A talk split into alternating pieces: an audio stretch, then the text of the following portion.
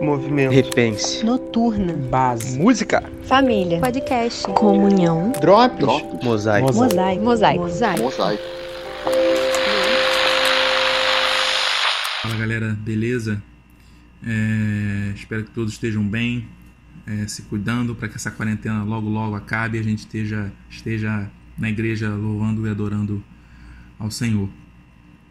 É, eu queria compartilhar com vocês hoje uma, uma coisa que muitos de nós esquecemos, mesmo depois de tantos e tantos anos caminhando com o Senhor, nós esquecemos desse traço do caráter dele, que é a sua misericórdia. E para ilustrar isso, eu queria gostaria de ler com vocês o livro de Atos, capítulo 7, a partir do versículo 54 até 60 e o versículo, o primeiro versículo do capítulo 8. Eles dizem assim: Ouvindo isso, ficavam furiosos e rangiam os dentes contra ele. Mas Estevão, cheio do Espírito Santo, levantou os olhos para o céu e viu a glória de Deus, e Jesus em pé à direita de Deus, e disse: Vejo os céus abertos e o Filho do Homem em pé, à direita de Deus. Mas eles taparam os ouvidos e, dando fortes gritos, lançaram-se todos juntos contra ele, arrastaram-no para fora da cidade e começaram a apedrejá-lo. As testemunhas deixaram seus mantos aos pés de um jovem chamado Saulo. Enquanto apedrejavam Estevão, ele chorava: Senhor Jesus, recebe o meu espírito. Então caiu de joelhos e bradou: Senhor, não os consideres culpados deste pecado. E tendo dito isso, adormeceu. E Saulo estava ali consentindo na morte de Estevão. É, uma das coisas que me emocionam nessa passagem é como a misericórdia está presente no caráter de Estevão como cristão, né, que ele era. Depois de tantas perseguições por pegar a palavra de Deus e diante da sua morte iminente por apedrejamento, ele roga ao Senhor para que não considere seus algozes culpados por aquele pecado. Ali Estevão repete a postura de Jesus na crucificação, que clama ao Pai o perdão para aqueles que o crucificavam. Mas além disso, há um outro fato interessante nessa passagem, que é a primeira aparição de Paulo, ainda chamado Saulo nas Escrituras. Pelo contexto deste trecho no livro de Atos, Paulo não só estava ali consentindo com o apedrejamento de Estevão, mas era uma espécie de coordenador do seu assassinato.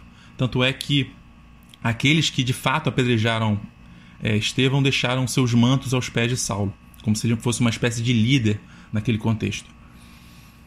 É, e isso deixa essa história ainda essa história de misericórdia ainda mais evidente.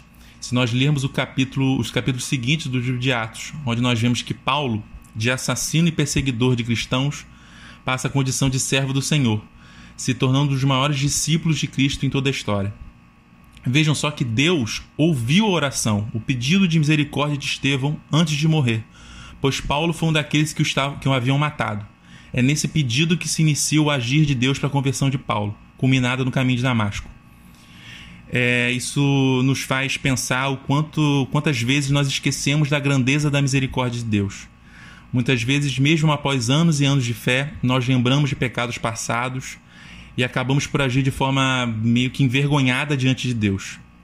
Há quem creia na graça salvadora dele, mas continua envergonhado de erros cometidos, de falhas que o Senhor já perdoou isso paralisa, nos impede de sermos servos valiosos nas mãos do Pai para a proclamação do seu Evangelho.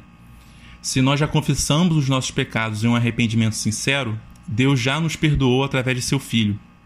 E nós podemos mergulhar verdadeiramente no amor de Deus, pedindo a Ele que nós sejamos a face de Cristo na sociedade.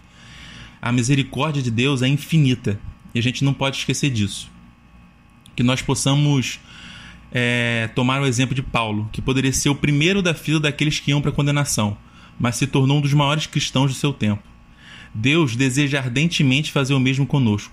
Ele nos convida diariamente a sermos agentes da sua graça, do seu amor, da sua salvação, e nenhum pecado passado, por pior que seja, é capaz de nos incapacitar para isso.